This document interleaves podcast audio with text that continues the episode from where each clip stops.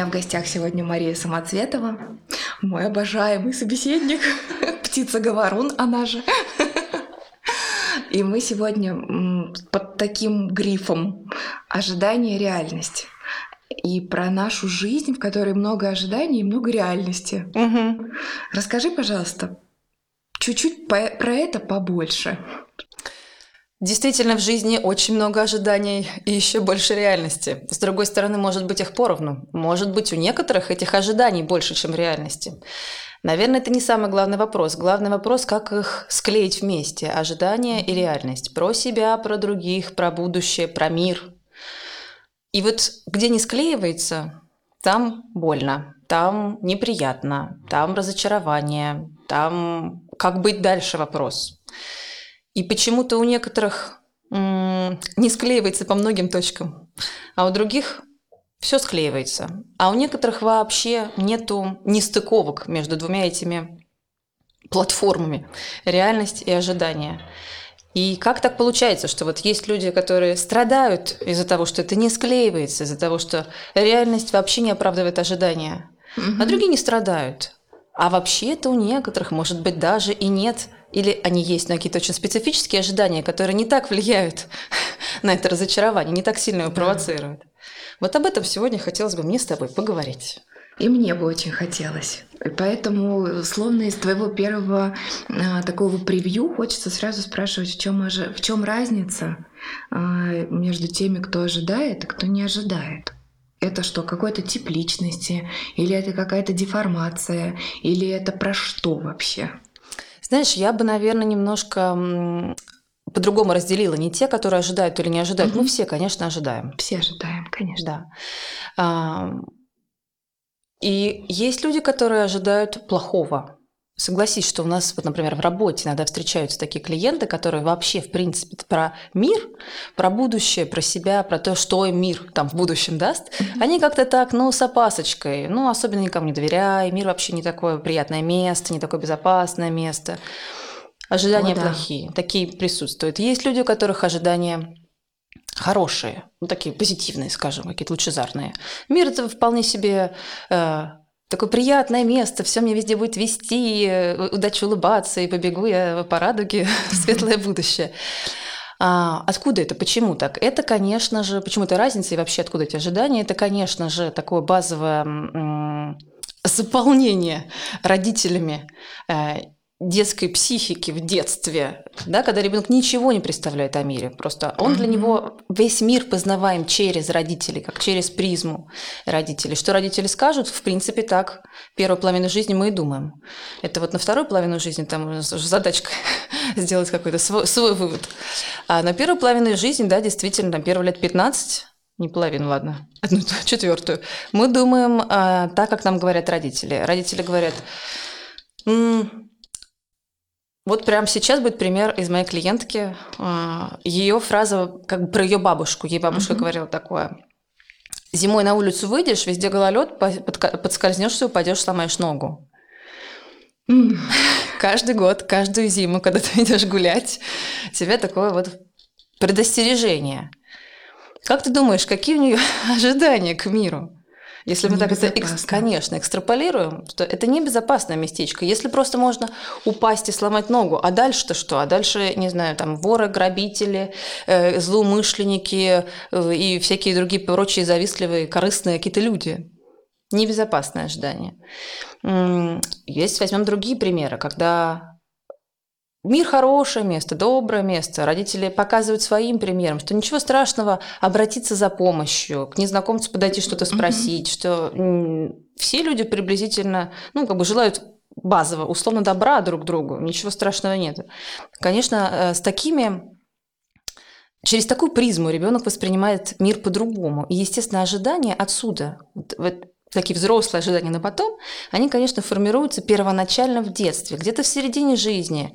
Мы можем их подвергнуть критике, детские наши от родителей, доста, э, наследство, которое нам досталось, мы можем mm-hmm. подвергнуть критике. Каждый ли раз я зимой ломаю ногу, когда выхожу на улицу? По-моему, не было ни разу. Может быть, бабушка была не права. О, это целый терапевтический процесс, да. который про то, чтобы а, вот этот вот э, образ божества родительского ставить под вопрос и представлять их, познакомиться с ними как просто с людьми. Да. И то, что они могут ошибаться, могли ошибаться. И то, что их э, идеи, установки вообще по поводу мира, они индивидуальные, только им свойственные, сложились в определенный момент времени и пространства только в их опыте. У меня может да. быть по-другому. В их опыте, в их картине мира это совсем не значит, что у меня так. Но у нас, э, возвращаясь к нашей теме, Вероника, как ты думаешь, а что же тут с реальностью? Ну вот откуда у нас ожидания, понятное дело. А как это теперь прикладывается к реальности? И что там, опять же, спойлер, с родителей спрашивать? А, ты знаешь, я бы вернула этот вопрос тебе, потому что... Э, Хитро. Да, объясню, потому что реальность штука супер субъективная для каждого человека в его конкретном контексте. То есть то, что мы ожидаем, это такая же субъективность, как то, условно говоря, с чем мы потом сталкиваемся. И точнее, не так, со степенью восприятия реальности. И ты знаешь, мне кажется, что встретиться с реальностью в полном объеме наверное, никому не суждено. Угу. То есть мы можем маленькими а, маленьким процентом ее к себе добавлять и добавлять осознанности в свою жизнь. Но заставить человека увидеть всю все, как оно есть здесь и сейчас, это буквально лишить его душу ее индивидуального пути, потому что на этом пути мы что-то понимаем каждый раз, когда идем и делаем каждый шаг. Ну вот я бы скорее про это говорила, когда говорю про реальность, потому что ее безусловно никогда нет, Точно. Но когда мы, например, в терапии находимся или, в принципе, общаемся с э, людьми, которые там чуть больше, чуть, чуть не больше, а шире видят, чем мы, то мы точно с ней больше встречаемся. Но иногда можем видеть реальность невыносимую для себя, и тогда это говорит только о том, что мы слишком хапнули, да, слишком uh-huh. большой кусок э, ее взяли. Вот так, например, э, мы можем замечать, что э, с подругами мы так можем общаться или прекращать с ними общение, когда кто-то нам предъявляет какую-то реальность, которая нам, ну не по зубам сейчас, я не могу с этим справиться, не могу я переварить все то, что я э, вижу, и то, что мне там преподносится. И тогда я вообще этот раздражитель отодвигаю от себя. К сожалению. К ну сожалению. Или, или, или не к сожалению. Но я с тобой полностью соглашусь, что воспринимаемая реальность действительно какими-то кусками, вот это присвоение реальности, открывание ее такой реальности mm-hmm. кусочками. И это очень действительно субъективный процесс, зависящий от того, где, в какой э, точке пространства времени я сейчас нахожусь, какой м, предыдущий мой опыт каков и насколько он позволяет мне эту реальность сегодняшнюю как-то приоткрыть, вкусить, проглотить, переживать. Это действительно какой-то постепенный процесс. Но что ж тут с ожиданиями-то? Вернемся к родителям. А, представим, что где-то есть без, ну, такие условно хорошие, достаточно хорошие родители, которые ребенку рассказывают про мир, вот mm-hmm. являются этой призмой, которая показывает ребенку mm-hmm. мир, ну, максимально реально. То есть вот не то, что мир э, ужасный, плохой, какой-то небезопасный, и не то, что мир это самое, не знаю, опасное или там наоборот. Курорт. Да, или то, что это курорт вообще. Они говорят, что мир бывает разный. Бывают моменты, когда это безопасно, бывают моменты, когда опасно, бывает, когда все хорошо, бывает, когда все плохо. И люди бывают разные, а еще люди меняются, а еще люди иногда, безусловно, хорошие, делают, безусловно, плохие поступки. И вообще мир такой как разный. Я говорю, нет однозначности. Абсолютно. Я думаю, что у такого ребенка вот эта встреча с реальностью, она не будет такой шокирующей ну не травмирующий, но шокирующий, потому что его ожидания будут приближены к тому, mm-hmm. что в действительности есть. А вот если мы э, закладываем ребенку какие-то идеи максимально далекие от реальности, про мир, про него, про других, вот тут вот это вот как бы разоблачение, да, встреча, встреча с этой реальностью, а, она травмирующая, да, она какая-то шокирующая. И это же бывает в двух, как бы в две стороны, знаешь, и в позитивную, и в негативную. Мы можем ребенка Э, например, говорить про него, что ты там самый умный, самый лучший, самый красивый, все тебя в жизни ждет только счастье, успех, богатство, здоровье. И он mm-hmm. вот э, идет такой гордый, а потом прямо, прямо в детском саду уже понимает, что он там не выше всех, например, когда они строятся на физкультуре, или не э, быстрее всех читает, или там путает красненький цветок с синеньким цветочком уже, вот это уже началось, что, ого, оказывается, немножко не такой, как я себе представлял, как мне сказала мама. А мы правильно с тобой помним, и ты хорошо так озвучила, что это божество до некоторого mm-hmm. возраста. И обратная же ситуация есть. Есть родители, которые говорят, да что вы, что вы, ни в коем случае не надо там ребенка хвалить, перехвальте, э, не говорите ему, какой он хороший зазнается, угу. вообще готовьте к, э, этому жизни, поэтому ты там знаешь, что там в детском саду, то особо не выпендривайся. Там таких, как ты, в 15 человек, и все еще и лучше тебя. Угу. Разный посыл, Разные, очень разные. А эффект вот этой э, встречи с реальностью приблизительно одинаков. Одни падают, ну, разбиваются о нее. Они даже, знаешь, не падают и не поднимаются, они как бы разбиваются о нее. Но я сейчас приводила детские такие, ну, примеры из детства. А я тоже, пока тебя слушаю, вспомнила прям конкретно такой же, э, такую же ситуацию у меня. Мой любимый племянник, нереальной красоты мальчик.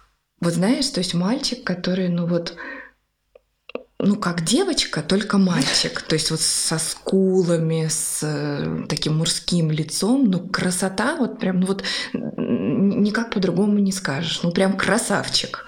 И это совершенно все понимают. Люди просто на улице улыбаются. Э, там в, в школе все девчонки там с ним как-то заигрывают. Да.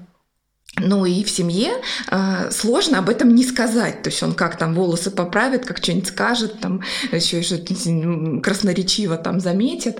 Э, и мой папа, то есть его дедушка, э, так очень эффектно прозвучал недавно. Он сказал, ну-ка хватит парня хвалить, вырастите тут мне нарцисса. Вот тут это он получил 40 минут от меня про нарцисса. И в каком случае, скорее всего, он вырастет, уж явно не в том, если говорить о том, что у него ну, натурально э, привлекательная внешность. Угу. А если мы про взрослых подумаем, потому что встреча с реальностью, наверное, самое болезненное происходит в более взрослом возрасте. Я бы прям хотела жирно отметить, что как сейчас социальные сети, красивые инстаграмные картинки, глянцевые журналы и вся такая культура эм, на самом деле подпитывает нереалистичные ожидания Угу. И как же они интересно связаны с представлением людей о счастье. Будет у меня шесть кубиков на животе, буду счастливая. Будет у меня там, я не знаю, там какой-нибудь BMW бирюзовый. Вот равно буду счастливая. Там буду угу. отдыхать летом месяц вот на так, в таком-то месте, на таком-то острове. Буду счастливая. Когда это происходит, не всегда люди потом становятся счастливыми и остаются ими. И очень часто я в терапии слышу такое, знаешь, горькое ну, печаль, разочарование, такую тоску, что вот есть какие-то идеальные э, образы, и я к ним так стремлюсь, и понимаю, что, по-моему, не, не достремлюсь, не достигну. И вот в этом месте, когда я, ну, мои любимые вот эти кубики на животе, это же не придуманный, не придуманный пример, а реальный. Там или каких-нибудь 52-5 килограммов. И вот когда человек стремится... Нет, подожди, стремится... Маш, ну 55 килограмм и доктор наук. А то ты просто по 55 килограмм. Это неинтересно. Слишком достижимо. А еще Нобелевская, Нобелевская премия и э, Олимпийская медаль в один год. Вот тут теперь нормально. Кажется смешным со стороны, но на самом деле не так, потому что люди действительно ставят себе э, ориентиры порой, цена которых, достижения которых, я не хочу сказать невозможные, потому что, может быть, и возможно, если на это положить все. Угу. А, но проблема в том, что они там себя обнаруживают несчастливыми. И это самая болезненная встреча с реальностью происходит как раз в тот момент. Да, у некоторых, но ведь большинство все-таки не доходит туда. Угу. И в какой-то по пути к этой вот идеальной картинке, особенно которая подпитана, знаешь, отфотошопленными фотографиями в Инстаграме, по пути к этому вот идеалу, показывая в кавычках, к этому совершенству, а, они в какой-то момент понимают, что это может быть недостижимо. Это может быть вообще не про меня. Может быть, это вообще вот это... Никогда в жизни у меня не будет этих кубиков на животе или там вот этого веса. И знаешь, иногда я... Не иногда, вообще-то часто. Наши, если мои клиенты когда-нибудь послушают этот подкаст, кто-нибудь из них уверенно ухмыльнется. Я очень часто э, говорю это клиентам. А что, если этого никогда не будет? Вот никогда. Вы сейчас стремитесь к условным кубикам на животе, к условным каким-то достижению. А если этого никогда не случится, ты себе не представляешь, как часто у них глаза на наливаются слезами, и они мне говорят в этот момент, не продолжайте, мне уже страшно. То есть человеческое счастье зависит от того, достигнет она кубиков или чего-нибудь там еще. Почему не здесь и сейчас? Почему только там? Почему в этой точке, которой нет никаких гарантий, что ты туда придешь? И вообще, почему вдруг эта, ну, условно недостижимая картинка прикладывается ко мне сегодняшней реальной? С чего я вдруг взяла, что это вообще про меня? Никакая, не знаю, там рыбка, смотря на птичек, не думает, ну вот сейчас отращу себе крылья и полечу. Она же понимает, что это совсем, ну, совсем нет. И может быть, это звучит жестоко, может быть, это звучит так, знаешь, как бы наотмашь убивая всякую надежду, но иногда полезно протестировать реальность максимально реально и понять, вот эта картинка, которую я себе вижу, и дорожка, которую я к ней ставлю, она ну, вообще как бы про меня, или, может быть, это птички и рыбки, и не надо судить рыбку, потому как она плавает, летает, она не летает, и наоборот. И одно другим не станет. Или хорошо, пускай я птичка, но сова, а смотрю на птичку павлина. Вроде бы птички, но м-м, не получится. Я думаю, что то, что ты говоришь, это вообще очень терапевтичная штука, потому что словно желание брать в цель стоит только лишь тогда, когда ты глобально согласен внутри с тем, что этого может не произойти. Стопроцентно согласна, подписываюсь, точно. Потому что тогда ты трезво входишь в этот поединок, условно говоря. И помимо того, а, что на этом пути ну, предположим, недостижимого, предположим, может быть достижимо, но очень сложно, дорого, долго достижимого. Человек сталкивается с этим разочарованием, переживает это разочарование. Он же нас очень сильно так отсылает, знаешь, к теме вообще любви и нелюбви, принятия и непринятия себя. Вот если я не достигаю этой цели, разочаровываюсь в себе, я не получаю этих кубиков чего угодно, этих килограммов – как часто люди проваливаются в нелюбовь. Я нехорош, я плох, я недостаточно постарался, надо было сделать что-то еще. А, а почему же у других получается? И тут они открывают Инстаграм, и действительно у всех как будто бы получается. Значит, это по мне какая-то причина. Значит, я недостаточно старался.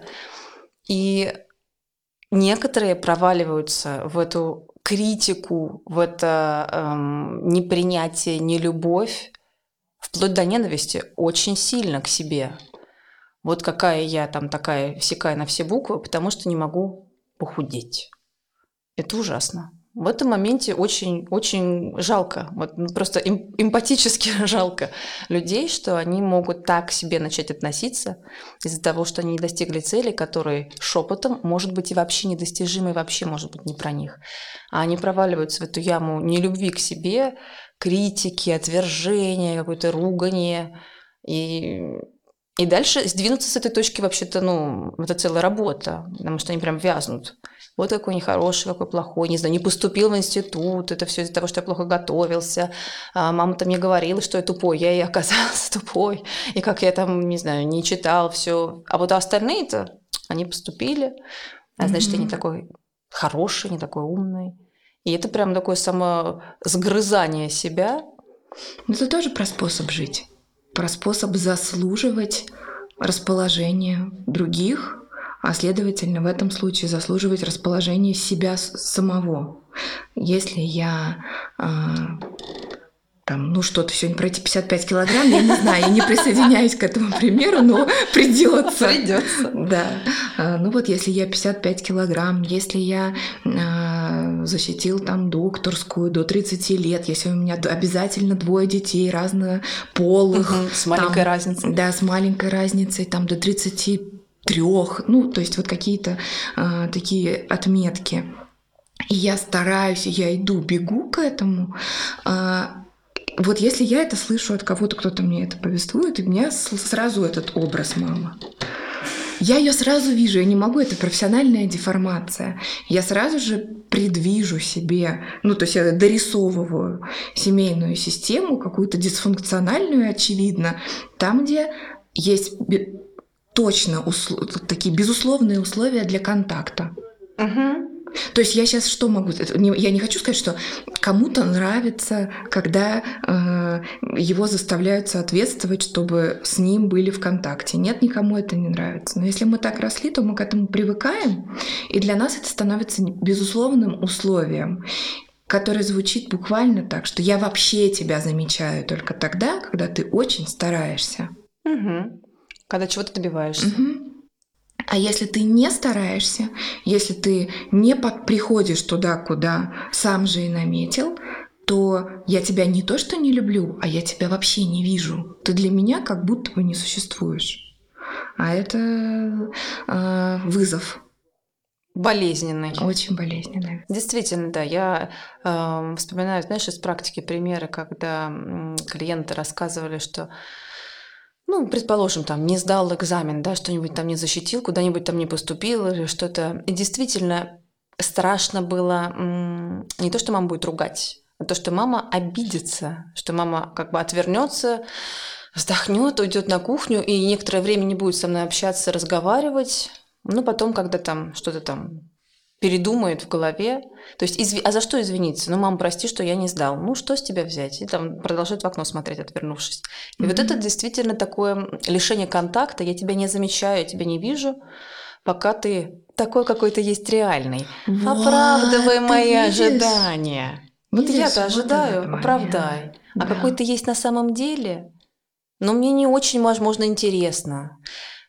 Опять же, мы с тобой очень часто в подкастах, ну, наверное, это такая специфика работы, эм, как бы возвращаемся и к теме родительского воспитания, насколько это важно. И каждый раз я говорю, я не хочу демонизировать родителей. Это не потому, что они такие ужасные, какие-то злые, там люди. Угу. Просто, ну, так случается, к сожалению. Очень часто это не, не по злобе. А я же хотела для тебя лучшего, я же думаю, что вот это, ну, образование, да, например, это да? Всегда не по угу. решению быть таковым, а из прошлого опыта, собственного опыта со своими родителями, своей средой. А, но тут же ты понимаешь, что у нас в практике пока не разозлишься, дальше дело не пойдет, отношения не наладятся. Поэтому, с одной стороны, ужасно не хочется, с тобой согласна, демонизировать родителей и говорить о том, что э, все они сделали не так mm-hmm. и могли бы лучше. С другой стороны, те чувства, с которыми мы сталкиваемся, это понимая, это такая отправная точка для того, чтобы встретиться с ними и отнестись к ним просто как, как к людям, как нормальным взрослым людям, которые делали, что могли. Да, снизить их э, божественное влияние на мою нынешнюю жизнь. Да, они были просто людьми, которые делали что-то. Сначала разозлиться это прям точно, абсолютно. Только вот когда разозлившись, можно куда-то продвинуться дальше. После этой злости обычно приходит понимание, что это были люди, которые делали ошибки, которые что-то не знали, которые ошибались, опять же, и были там в чем-то неправы. И, я, и из этого уже я могу подвергнуть критике. Если mm-hmm. они делали ошибки, если это было что-то не то, то тогда я не эм, опираюсь больше вот на эти их установки, например, на эти их идеи, а могу свои собственные найти, к себе Создавать приложить, да, на своем опыте. Действительно это так. Как себя чуть-чуть поддержать, понимая, что есть склонность к задиранию ожиданий? Ой, хочется про любовь сказать. Знаешь, мне кажется... Скажи. Мне кажется, вообще что-либо с собой можно делать, особенно если мы говорим про занижение некоторых ожиданий, что такое возврат к реальности, чтобы просто так сильно не разбиваться об эту эм, нереалистичность вот так. Вот это, как и все остальное, можно с собой делать только из любви. Вот чем дольше я работаю, я понимаю, что ничего невозможно сделать, пока ты себя ненавидишь, пока ты себя критикуешь, пока ты себя не принимаешь, пока ты говоришь, вот 55 килограмм-то первый, первый этап – а что, если 55 килограмм недостижимо? Ну, вы знаете, я 8 лет пытаюсь э, достичь их, и что-то действительно не достигаю, и у меня уже закрадывается где-то идея, что, может быть, это действительно недостижимо. И сначала это шок, и вдруг я никогда в жизни не буду весить 55 килограммов, и я это допускаю, и это больно, это ужасно, а как же так, я очень хотел, ведь где-то там у меня есть идея, что 55 килограммов равно счастье, здоровье, богатство и долголетие. Спойлер, после этого 55 и наступает. Да, ты это хотел сказать, я тебя потом... Это я хотела сказать, но это действительно спойлер про конец, давай про середину. Э, и первая часть это вот этого признания, понимания, что ну, никак, 55 килограмм-то не светит. После этого, как я сказала, очень часто люди проваливаются в некоторую эм, ненависть к себе. Ну, там какую-то критику к себе. Это, угу. Вот что ж теперь с тебя взять-то? А ты даже похудеть не можешь, думают они про себя. И вот тут никогда не похудеешь, потому что ты себя не любишь в этот момент. И только когда этап Возможно, с помощью психотерапевта. Вот этой ненависти и критики проходит. И когда ты начинаешь любить себя, да и ладно таким, хоть кругленьким абсолютно, да никогда даже не достигнувшим этим, этих 50 там, килограммов, да и, и так хорош, и так со мной все в порядке, я достаточно хорош, неважно, сколько я вешу, какой я формы, mm-hmm. сколько у меня кубиков, какая у меня машина, и там вот дальше по списку мы это все прям проговариваем. Я и так для себя вполне себе. Я себе очень нравлюсь. Смотрю в зеркало, думаю, ну просто кому такая красота достанется. И вот из этой точки любви можно плясать во все стороны, потому что только отсюда, из любви к себе, когда я смотрю на себя и думаю, кому такая красота достанется, следующий мой шаг, а что я для такой красоты могу сделать для благополучия? Вот для своего благополучия, из любви к себе.